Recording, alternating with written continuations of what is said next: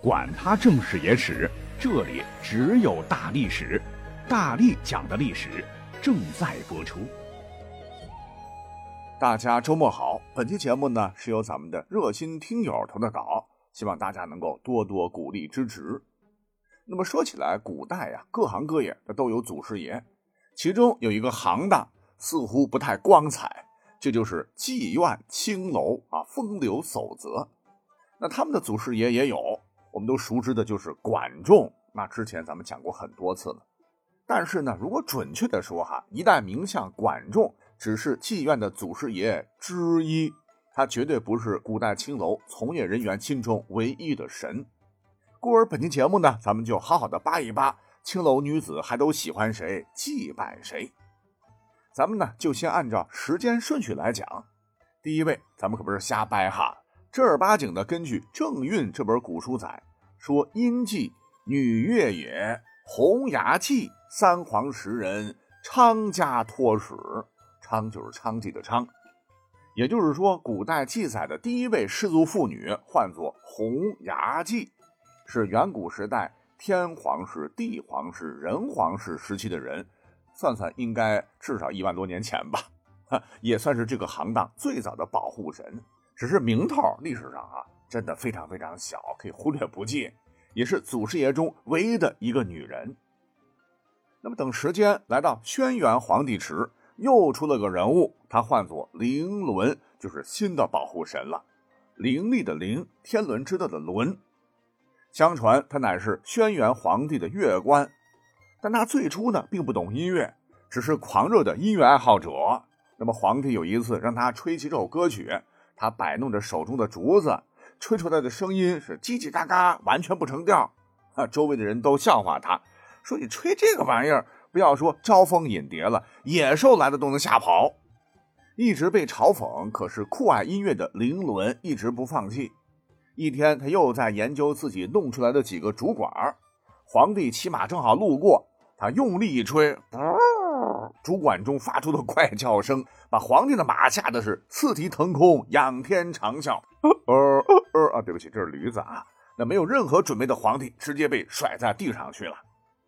这个林伦非常内疚，自己苦苦研究了三年，也没有研究出一个曲子，还让皇帝的马受惊了，让皇帝摔了个狗吃屎。看来自个儿啊，实在不适合这行。正当他满脸愧疚要辞职时，谁知皇帝是一点不生气。皇帝说。你在竹子上扎几个眼儿，就能吹出声来，还能吓到我的马，可见你在这一行是有天赋的。小伙子，别着急，好好干，我看好你哟。这个林伦一听更内疚了，就这样怀着对皇帝的崇拜兼内疚的心情，更加花力气来琢磨这个竹管儿。那么说是有一天，他在一块风景特别优美的好地方研究怎么吹竹子。就不知不觉的睡着了，在迷迷糊糊中，他突然听到了一阵特别好听的鸟在叫。睁眼一看，只见两只特别漂亮的鸟在树上鸣叫，声音是婉转悠扬，犹如仙乐。林伦是情不自禁的拿着竹管，想把动听的鸟鸣声吹出来。可是呢，还没记下来呢，这两只鸟歘就飞走了。凌伦是不死心，从此之后每天都到此处等待这两只神鸟。时间长了，别说，还真找到了规律。原来他栖息的地方唤作凤岭，相传就是凤凰的栖息处。凌伦观察到，凤的叫声慷慨激昂，凰的叫声柔和优美啊。这个凤凰，凤是雄，凰是雌。且每次都是凤和凰各自鸣叫六声之后，凤凰合奏一遍就飞走了。那么林伦根据凤凰的叫声，就创作出了十二音律，接着又模仿其他动物的叫声，创作出很多悦耳的音乐组合，使得众人的耳朵大饱耳福，享受到了前所未有的这个美的享受。后来呢，林伦就被称作中国音乐的始祖。那么说了这么多，咱们讲的都是音乐哈。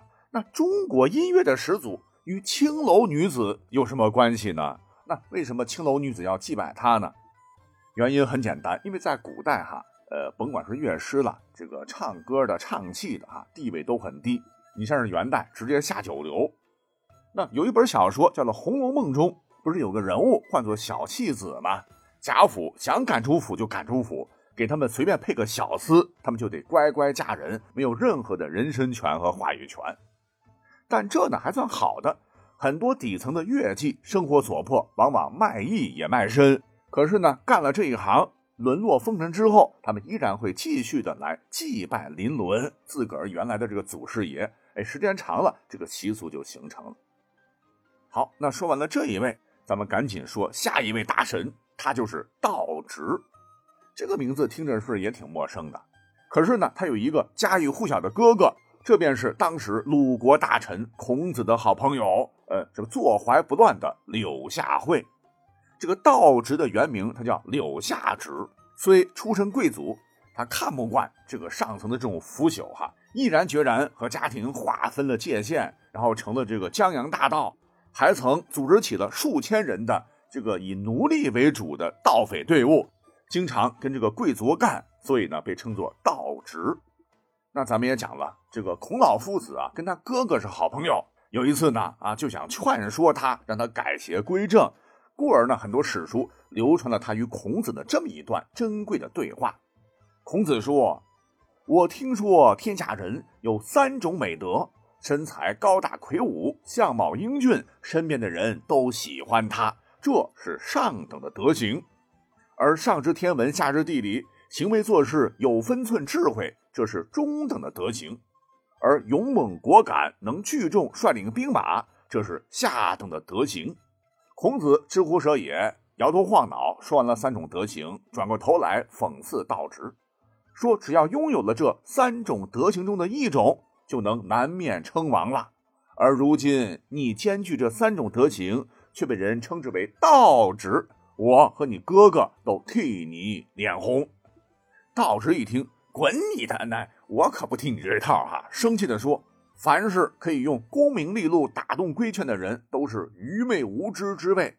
我长得身材高大、英俊俊美，大家都喜欢我，这是父母留给我的德行。换言之，这我 DNA 好。你不要瞎逼逼，跟你有一毛钱关系没啊？你还在这满口仁义道德，滚吧你！”气得这个孔子朽木不可雕也，狼狈而逃。那么这段对话到底历史上是否真的存在？目前呢还有很多的争议，且关于道直这个人的定论也很有争议。有人说他是强盗头子，带着几千人打家劫舍，攻城略地，强抢民女和牛羊，还不祭拜祖先，不赡养父母，是个极具破坏力的人渣。而还有人认为道直啊是正面人物。他是奴隶起军的领袖，春秋时期带着数千名活不下去的奴隶转战黄河流域，给当时的诸侯国造成沉重打击。道直是用实际行动加速了奴隶制度的瓦解，是封建社会走上历史舞台的大功臣。那无论哪种说法，都能证明道直他应该是个行武出身的人。那么至于妓院为什么要供奉他呢？难道是因为他男盗女娼？不然啊，有本书啊。您可能没看过，唤作《中国古代房内考》，房事的房，乃是荷兰的汉学家写的。主要内容呢，就是介绍西周到明朝三千多年的中国古代性文化和性习俗。这本书中说，古人把男女之事视为床上的战斗。道直长得身材好，有能力，还亦正亦邪，故而被娼妓选为自己的保护神。云云。甚至呢，据考证，到了明清的时候。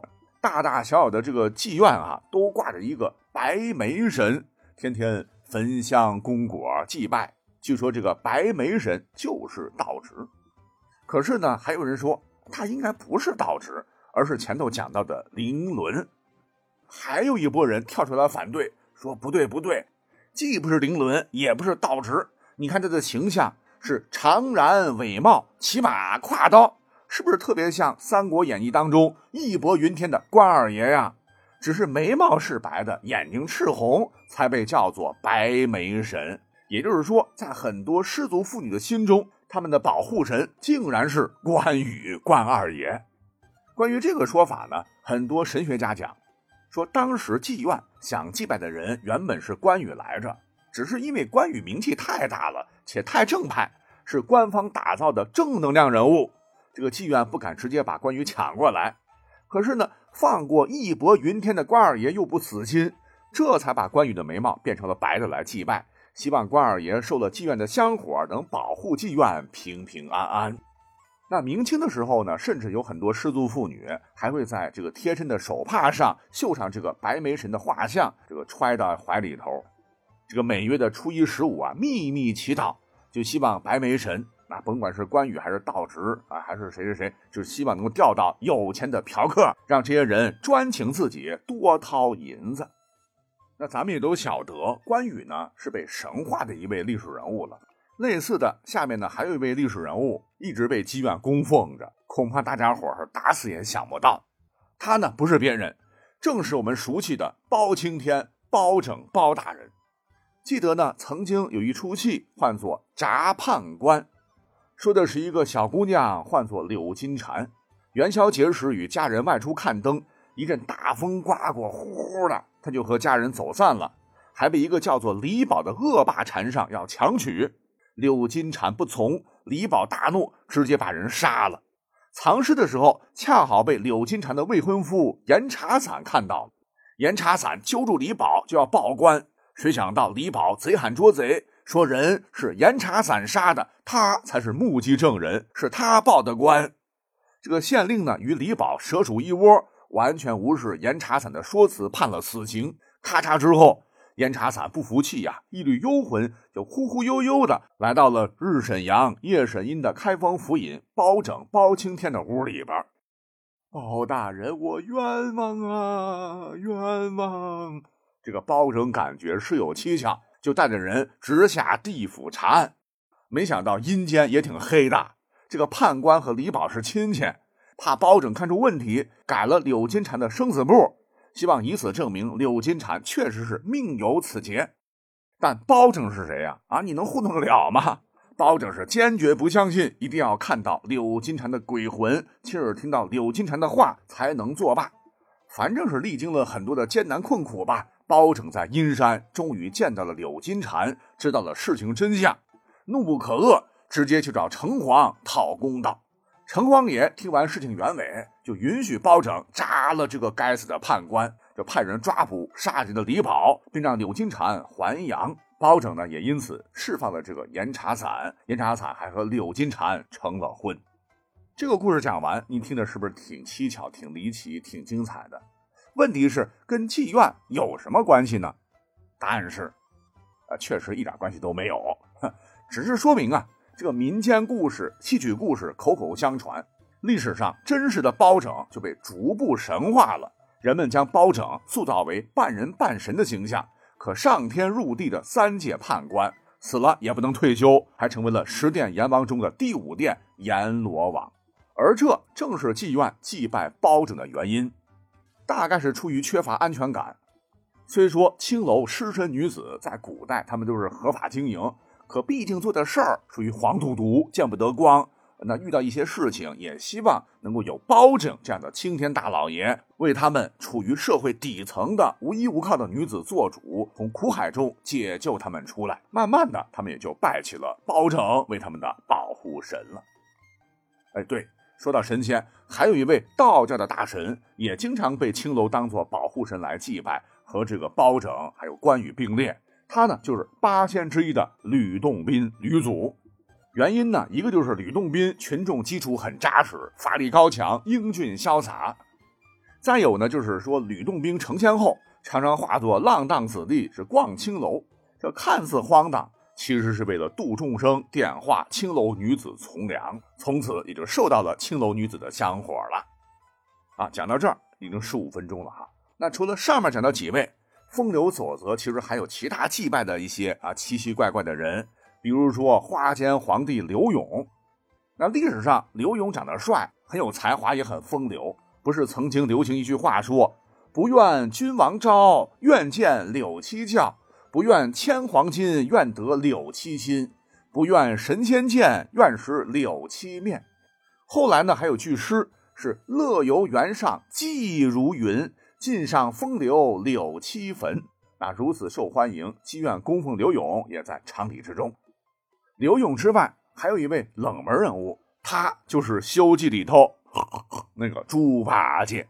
由于这个《西游记》啊家喻户晓，别看这个八戒猪头猪脑，却很得姐姐们的喜欢。大概是因为花心吧，可爱吧，憨傻憨傻。虽说这个本领啊没有这个孙悟空这么强，可是猴子不好这口祭拜也没有用。